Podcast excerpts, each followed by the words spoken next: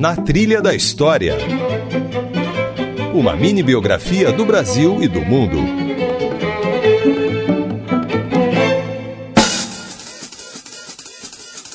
Olá, eu sou Isabela Azevedo e está começando mais uma versão reduzida do Na Trilha da História. Hoje nós vamos apresentar o segundo episódio sobre a trajetória do jazz. Nosso entrevistado é o maestro Alexandre Neco, mestre em regência pela Missouri University. Ele nos lembra que o jazz surgido em Nova Orleans deu origem a vários subgêneros. Na década de 40, por exemplo, surgiu o bebop. O bebop é uma música extremamente complexa, altamente improvisatória ela é dedicada a quem está tocando a música. Então é curiosa porque é quase como se os músicos ignorassem a plateia.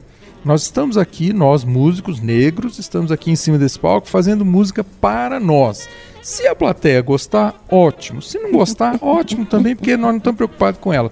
Então, assim, não é música simples, é música complexa e ela não é feita para você colocar no, como música de fundo. E quais são os principais músicos dessa, Dizzy dessa vertente do jazz? Dizzy Gillespie, especialmente, assim, é o grande expoente, né? E ele mostra exatamente essa, essa complexidade.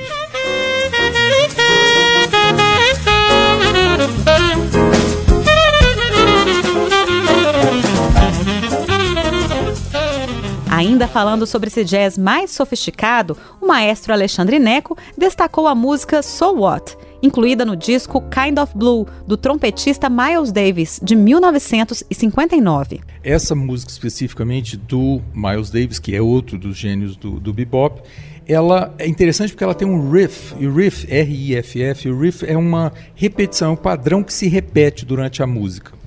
E ele tem um, um riff que é é uma coisa assim, que é como se o trompete estivesse dizendo so what? So what? ah, que em inglês quer dizer e daí? E uhum. daí? Uhum. E daí?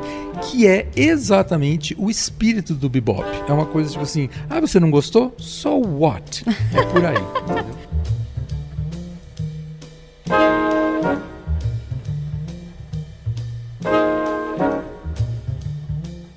Esta foi a versão reduzida do Na Trilha da História. O episódio completo tem 55 minutos e traz, além da entrevista na íntegra com o maestro Alexandre Neco, músicas que contam a trajetória do jazz.